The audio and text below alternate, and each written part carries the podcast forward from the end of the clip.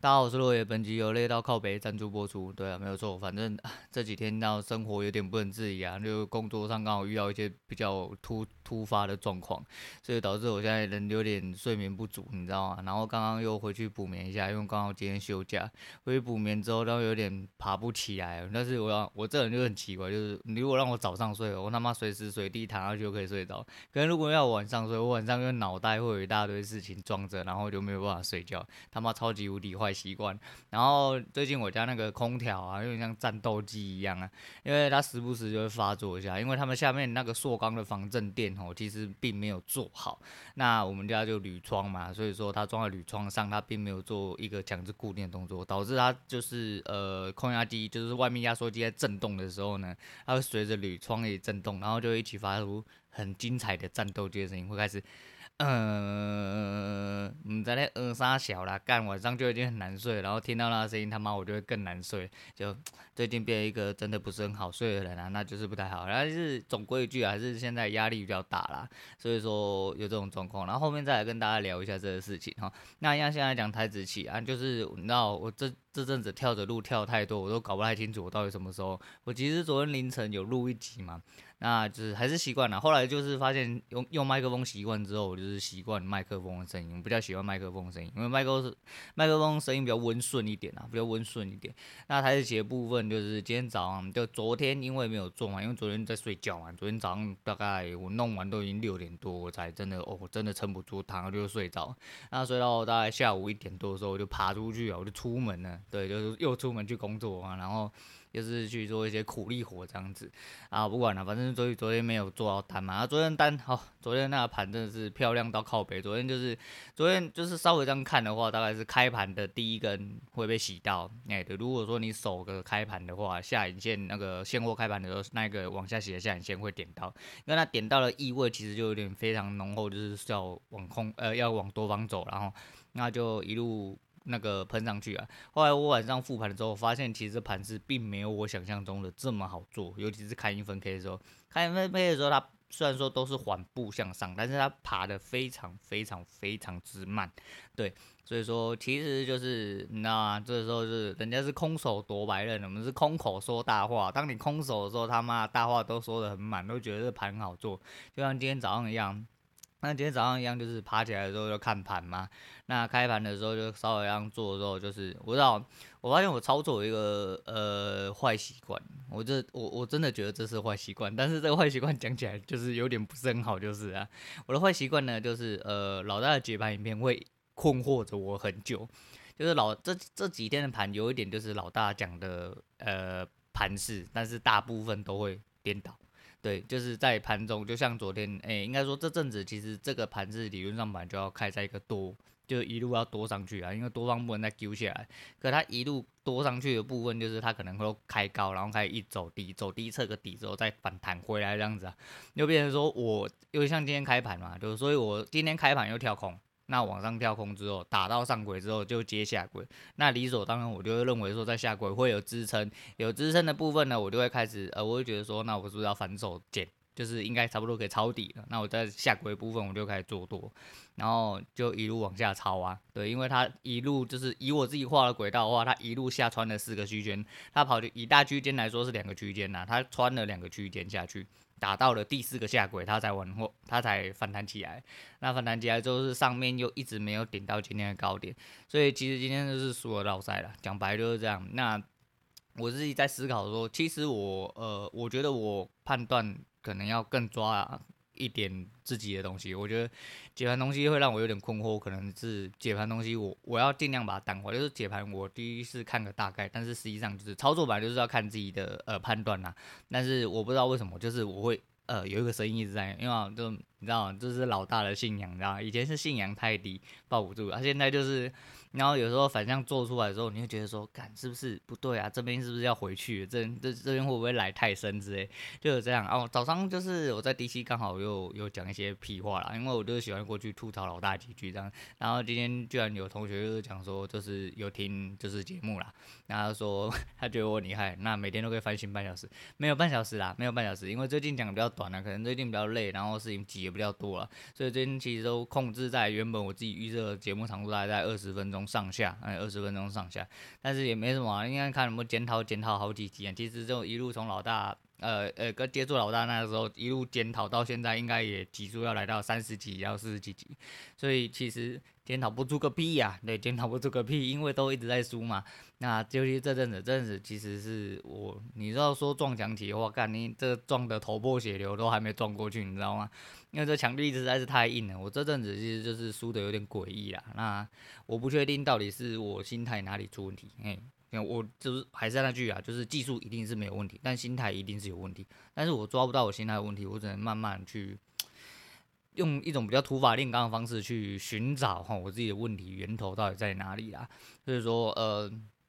没关系啊，就是也。你知道这时候就有一个比较吊诡的状况，就是我我我也不愿意说，就那个时候呃，我可能一开始是会输了，会觉得很失望、很失落。现在就不会啊，就是因为觉得说，就是找出问题就好嘛。因为那么失望、失落到最后，你要下去还是得要下去。你失望没屁用啊，你失望没屁用，你高兴也没屁用，就是你还是得要在这些错误中去归类出来说你。呃的错误在哪里？那把错误翻出来之后，就会那个，那还是一样。今天就是呃，尤其前三手，前三手是最明显，就是我都在觉得说可能会多，哎、可能会多，可能到支撑了。对，因为框也画出来了嘛。那他一路下穿的时候，没有去意识到一些东西啦。我觉得前面三手是很好，那后面在做多的时候，其实我讲做多，呃，这时候就有点吊诡，就是我做多嘛，就是呃底到了，然后我摸了，摸了之后上去之后。我没有在相对的压力之间点出掉，我就是选择说，就是在这时候就会你就会选择说，他就是会做一个 V 转回去到高点，那你至少可以吃到这一段，就都没有，他就到上去就卡住，上去就卡住。可是你在这个时候没有空下来的话，那就没办法。那今天有一手是完完全全就是被叉 Q 表了，就是我在呃我出手去空，但是空在高点没有错，可在下面低点的时候我要补，可是我我的叉 Q 账面上并没有损益。他的空单有出去，但我的账面上却没有损益，所以我根本不晓得我到底空单是有出还没出。到最后我决定要那个反手做多的时候，我在想说，那没关系，我在这边再按就，就它就自动平仓了，它也没有损益。我回去看了，我去看损益的时候，发现那一单其实有出单，然后损益就变很难看，因为我空的地方没有补到，我变成说我要做多的地方补，就变成是已经是亏损的状况。除非那一手之外，其他我没有没有毛病啊，就是认输，哎、欸，就一定是输。所以说还是一样，就是呃要去看一些东西来检讨了。那就是五分 K 跟一分 K 取舍的部分，其实我觉得各有优缺啦，各有优缺，那就看你的心态到底要做什么。我觉得我现在就比较没有那种就是开盘就想要进去厮杀那种感觉。的确，我的确是很想要在十点之前就收工，但是呃还是要等趋势出来之后，其实我们才会有一个相对比较清楚的方向啊。对，所以呃反正。多做多检讨啊，检讨到自己完完全全的可以脱离这个状况为止，大概是这样子啊。那今天周末啦，跟大家聊聊天呐，就是一样，就纯粹来聊一下有的没有的，对，来聊一下有的没有。因为最近其实生活上发生一些事情，还有呢，我的延禧攻略终于要诶、陪我老婆追完了啊，对，因为她在看嘛，又忍不住想看，因为一开始觉得说，哎呀。那宫廷剧就不就这样而已嘛，然后他演七十几在演傻小孩，不过后面几集其实真的是拖的有点，嗯，有点硬演呐，有点硬演，那看得出来。但是就是呃，我会觉得说哈，没关系啊，反正就是看了都看了，头都洗下去。我真的做事有始有终啊，就跟各位听节目一样啊，不要只听前面，他妈后面就给我关掉啊，要听给我听完好吗？你看那追剧也要追完啊，追完之后我再来讲一下《延禧攻略》，我自己看了一些。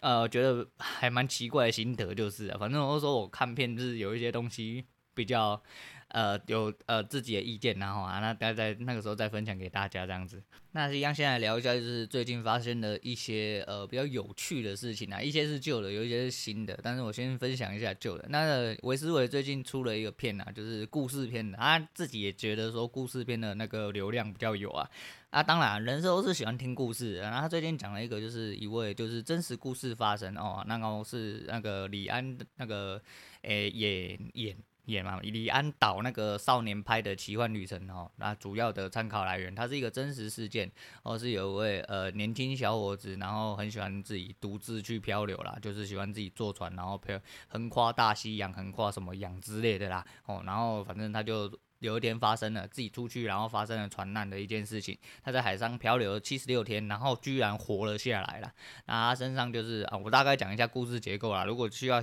诶、比较需要知道详细的东西，哦，那就麻烦去搜寻维斯维去找一下他，因为呃啊，你知道大家新闻记者就是很喜欢抄人家那个嘛。虽然说他是有取得授权，那就跟我一样嘛，我也是新闻记者，就当做是这样。你说小时候不读书，长大就当记者啊？你说小时候不读书，长大就当 Podcaster 啊？没有啦，你才没出息，你全家都没出息啊！啊，我不是这个意思啊，反正就是有的时候就是发现一些新奇的事情，可能呃，在各位比较身边没有接触到啊，我就是分享给大家啊。那是主要详细的，就像呃，自说自话总裁啦，维思维一些哦比较有趣的观点或故事，那那大家就可以去搜寻他们。哦，然后去看一下，反正那就是有一个笑脸郎啊，在这入海上漂流是七十六天呐、啊，那他就是反正他就发生船难，然后船就崩了，那他就拿了一些就是基本的救生器材这样子啊，那他就有一个呃救生筏，那救生筏是一个橡皮艇，哦，橡皮做的，然后还有三个呃，他有拿了一个救生包，那救生包里面有三个充气式的太阳能蒸馏器。哦，然后一把鱼叉，哦，自动型的鱼叉，然后好像还有几罐水之类的，诸如此类的啦。反正你就大家要看故事就去那边看。然后就先讲一个大概，反正后来他就是依靠了这些东西，然后在海上捕鱼，然后遇到了一些事情，然后夯不啷当真的漂流了是七十六天之后，然后看到岛屿，就他还没上岸之前他就获救，因为他被附近的渔船发呃发现了啦，后来就获救了这样子。然后他后来有出了一本书。然后那本书呢？呃，其实我有点想买，可是我最近看书的，我最近没在看书，哎，我根本没有进度。我原本想说我看书进度有点落后，可我发现我最近没有在看书。然后那金龙怪杰上下集，当躺在我那边，我是一直要把它看完，一直没有看完。不过这要牵涉到另外一部分，就是我这阵子一直想要跟大家聊的事情。啊，对呢，我一直要讲这件事情啊，没关系啊，我们就继续让到后面，反正你们也不知道我要讲啥嘛，是吧？反正就是呃，反正这个东西就是那个少年郎就是在橡皮艇。那这整件故事让我最有趣，呃，让我最引发兴趣的其实是太阳能蒸馏器。对，很奇怪啊。对，反正就是求生的故事，其实都差不多都那样子。反正求生其实最主要的东西啊，呃，就跟我这阵子又看到那个 Discovery 的一些就是广告会喂我啦，因为我看的东西其实很累的。反正演算法就是喂你自己想看的东西，又一直喂，一直喂，一直塞。你要点过一次，它就一直塞给你，硬塞给你那样子。啊，求生系列本来就是我本身很爱看的啦。那之前是德爷嘛、贝爷的东西嘛。那这阵子就是看到那个 Discovery 有那个呃原始生活二十一天啊，它就是会有一个 couple，那可能是情侣，可能不是，那就是一男一女啊。当然叫到了定点之后，他们要全身脱光光，连内裤内衣全部都脱光，他们必须全裸哦进去呃到他们一个呃必须求生的地方，然后生活二十一天这样子，然后就是好像他们那个年科，大概只能带到两到三个现代的器具，比如说刀子、锅子之类杀小的。那我就看了几集这样子啊，反正求生演。求生其实最主要的呃状态跟交易很像，就是是你心态问题。有时候不是你的技术的问题哦，你当然你的技术会让你加分很多，比如说你可以呃一直去捕猎，一直去狩猎，一直去渔猎。一直做一些产出啊蛋白质跟能量的动作，吼，然后找寻适合的呃庇护所，哎，盖适合的庇护所跟找寻呃适合盖庇护所的点，哦，或者是靠近的水源，或者是呃现场天气的状况、植物的状况，诸如此类，这些东西都可以呃以呃增加你的求生的机几率没有错，但最主要其实你心态，你的技术再好，你的心态不好，你想三天又觉得说干你娘，旁边有蛇，旁边有熊，旁边有沙小，你很害怕哦，你就回家了。哦，你肚子饿耐不住饿，觉得肚子很饿，干你娘，为什么要白痴自愿来参加这个比赛？两天你就回家了，那还是很有可能的事情，因为求生总地来说的话。总地来说，这哪一国语言哈？反正 总而言之啊，求生最主要的用意就是在你的心态。你的心态够强劲的状况下，基本上你用很少的食物、很少的维生机能的状况下，你还是可以度过度过那个时间。那那个在海上漂流七十六天的那位仁兄啊，他就是靠了很些微的水，其实也不些微啦，就是以一般求生来说的话，他的呃。它的物资是我目前听到最丰富的，不过这也可能是因为这样子才造就它呃撑得最久。它大概有大概八公升的水啊，然后它还有用太阳能蒸馏器，就每一天都会蒸馏出来。然后我讲说为什么太阳能蒸馏器最吸引我，因为我一开始还真的不知道这个东西，那我就稍微去科普了一下。那太阳能蒸馏器是利用就是下面就是呃海水的部分，那它会吸收太阳能增加加热，诶、充气式的好像是这样的啦。我先讲充气式，反正太阳能。蒸馏器这个部分就是它有呃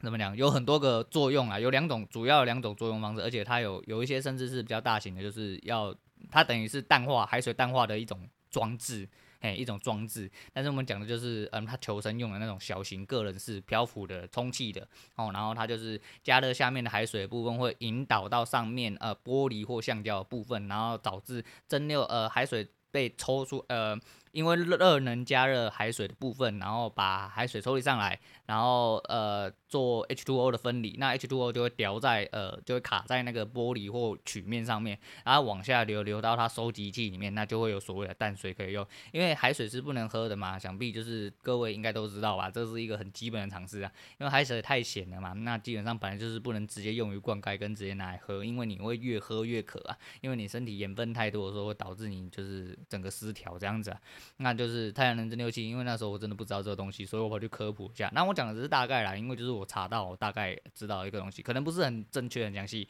有兴趣的人自己去科普。只是我觉得这个东西真的是蛮有趣，所以我就跑去找了。那另外一个部分就是，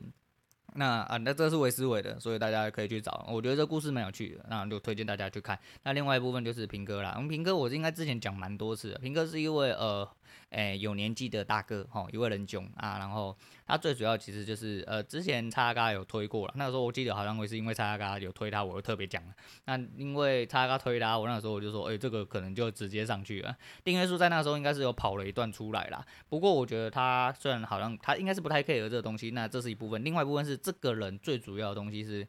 呃，他的生活让人很向往。那为什么他生活让人很向往？是他。可以明显的在他每部片里面，你可以感觉到，虽然说就是吃吃喝喝抓抓鱼货哦，或者是一些呃甜类的东西，因为就是乡村生活嘛。那最主要是他生活态度会让人觉得非常非常放松，然后他笑得也很自在啦，又感觉好像无忧无虑，然后就是可以做自己想要做的事情呢。我觉得说这种东西就很适合推广给大家，也很适合大家去吸收它的正能量。因为生活本来就是这样，生活其实真的、啊，都说生活不苦，苦瓜才苦嘛。我昨天又看到这句话，就很靠北啊。然后是呃，这个东西就是，我觉得说人就是这样，你必须得要好好的、开心的去呃过着你的生活，去做你自己想要做的事情，你自然而然就会。有那种发光发热的感觉，尤其是在你自己的内心的状况下，那你一转头去看，就会觉得说，有时候你真的生活太沉闷，去看人家呃过的自己要过的生活，过那种快乐的生活，你可以去吸收一下人家的能量，说明哪一天你突然又转变了，你突然诶、也想开了，那你就可以，或者说你突然找到你自己的人生的方向了，那你就会可以去过跟他一模一样的生活。当然不是要过他，我的意思是说，你就可以找到自己生活，就可以过到一个更舒适，对自己来说更得意。哦，更舒爽，哎，一个舒服的一个生活方式啊。那他的笑声很开朗啊，那他做的每一件事情，其实我都还蛮有兴趣的。就像他，嗯，前阵子有那个有那个叫什么，给啊迪逗逼哦，哎，那个叫做鸡仔。呃，猪肚鳖哦，干你还真的有够绕舌，就是那那，我觉得妈台语有一些真的那个传统菜名，就是虽然他只是把它念出来，我讲说干你怎么那么绕舌？还有像那个酒店名菜，还有那朋友说的哈，我没有吃过哈，酒店名菜哈，那那个叫什么鱿鱼雷霸蒜哈啊，鱿鱼螺肉蒜哈，这几个就是你知道，它是鱿鱼螺肉跟蒜哦，但是他妈讲起来超级绕舌，那个鸡仔。诶，猪肚鳖哦，鸡仔猪肚鳖，听说是南部一个啊非常有名的呃办桌菜，但是我也没吃过，而且我也没吃过鳖，所以我我吃过鳖啦，哈，就是人生的旅途上哈，社会之中，啊妈的吃的鳖可多了，但是真正的鳖倒是没有吃过啦。哦，那那时候我就是蛮想看，因为那软软东西我女人是不喜欢吃啊。不过我都是蛮有兴趣，我都是蛮有兴趣，因为那看起来真是蛮厉害的，对啊，然后就想说，看他妈一道菜名而已，可以不要取成他妈这么老舍，很像在练 rap 一样嘛？给啊低头 P，，哎，嘿嘿，雷巴酸，哦，感听起来超级厉害，啊，实际上就是三样东西加在一起，差不多是这种，差不多是这种概念。然后佛跳墙是跳三小啦，跳去哪里的啦？你的佛在哪里？就觉得很莫名其妙这样子啊，好，反正不管啦，今天讲的应该也差不多啦。那下礼拜应该就会录一下那个特别节目啊，因为时差不多到了，嗯，差不多到了。然后呢，跟大家讲一下，人家不是说那个防疫啊，在家吃而变肥，哎、没有，干我他妈越吃越瘦，你知道为什么吗？因为我在家都起床，啊，连早餐都吃不太下，就觉得说，嗯，那我就喝个大冰奶就好。我的早餐一定要有奶茶，哎、奶茶是本体，其他吃什么是配餐。哦，奶茶一定得要喝。哦，什么东西都可以不要吃，但一定要喝奶茶。对啊，那你要说啊，因为你是有便秘行为吗？怎么样的啊？没有，哎，没有，哎，小弟在下啊，并没有这个，并没有这个困扰啊。我每一天排便至少要排便两三次，非常之顺畅，这也是我之前都这么瘦的最大原因呢、啊。那最主要是因为早餐就只吃那样，而且我中午有时候因为公司要忙，我就出门。可是因为我卡在一个比较尴尬的时间，变成说，哎，我吃也不是，不吃也不是，有的时候就干脆不吃。所以我现在一天大概是两餐，然后晚上就是已经到晚上时间，有的时候很饿，有时候不会饿，但是就跟我讲一样，吃东西马上就饱了。对，我这阵子有点这样，所以我后来站上体重的时候，我发现在这疫情期间呐，短短一个月之内，我又瘦了两公斤了，然后我就是再也没有回去，我的体重再也不会增加，就一直长着这副样啊，没有下去很多啦，但是就是反正在防疫是减肥啊，人家说会增肥啊，在防疫期间都关在家里吃东西。嗯，你们家境好是不是？我家境不好啊，呃，我都没有东西可以吃。对啊，他反正就是讲出来给你们羡慕一下。哎，我的用意就在这，怎么了嘛？哎，对，反正差不多是这样啊。然后呢，最后跟大家讲一下，就是啊，最近有人说嘛，就是因为睡眠不足嘛，啊，又压力很大，因为做单一直失败嘛，然后工作又一堆很鸡巴的事情啊，我就觉得说压力很大，我就开始身体又开始冒一些警讯，然后又开始长痘痘，然后这里痒那里痒，有点小小过敏的现象。因为我以前有荨麻疹，然后再就是头发又开始掉。嗯、我的头发，那人迈入中年了，啊，千万不要铁齿啊，很可怕的。对，然后就是因为就是一直很纠结哦，很多心理的原因，然后在你们心里面纠结，所以就觉得嗯，就是最近身体有点出了状况，所以我一直在想说，想尽办法把这些能量拉起来啊，对，想尽办法把能量拉起来，就是大家一起跟我一起做，就是这世界多么清新，这世界多么美好，这样子哈，诶、哎、欸、诶、你们应该知道吧？哎、这个梗，好，好，那算了，没关系，反正今天先讲到这样。那今天推荐给大家，就是我今天早上啊、突然想到一件事情啊，我不知道呃，我有没有讲过？反正呃，我录音的啊、在家录音的状况，我就在我的衣柜旁边。诶、欸，你没有听错，我在我衣柜旁边啊。我因为我衣柜有几个夹层啊，所以我麦克风是夹在某一个夹层中间，然后倒着延伸出来哦，给我录。然后再来就是因为衣柜里面有衣服嘛，然后它会有效的去减少我声音的反射的部分啊，所以说听起来声音一部分除了麦克风本身的功用之外，再再就是这个环境会比较减少声音的反射部分，所以声音会听起来比较温顺一点点。那我就是我的衣柜在角落嘛，所以我都一直坐在衣柜角落一直录音啊。那我今天就是想到这件事情，觉得很北烂啊，然后想到的时候又突然想到，就是诶，之前有一个灵异事件，不知道有没有听过，就是那个蔡依林的。哎，今天先这样，今天他要推荐给大家蔡依林，就是那个说爱你，对，说爱你，为什么？因为你没发现我坐在角落啊？这个是之前啊蛮多诶，我不知道你们知不知道，反正就是之前有一个那钱柜 KTV 的故事，就是大家都已经要准备走，然后最后一首歌就说爱你嘛，然后他就一直重复的播放说你没发现我躲在角落，诶，躲在角落哦，然后这一句话就一直 repeat，一直 repeat，一直 repeat，对啊，我然后林北在角落录音的时候就不知道为什么突然想起了这件事情啊，然后早上就一直在那边默默偷笑，被自己逗默，诶，被自己逗笑了。我他妈真是幽默啊，是不是？啊，好了，不要先不要讲这屁话啊，反正今天差不多就讲到这样。那呃，这礼拜周末了啊，周末就好好的去放松了。虽然说就是一样，防疫期间啊，不要乱出门哦，不要乱出门。那希望大家都健健康康的啊，疫苗慢慢陆陆续续也会开始开放试打了。虽然说疫苗也是一个很尴尬的状况，就是呃。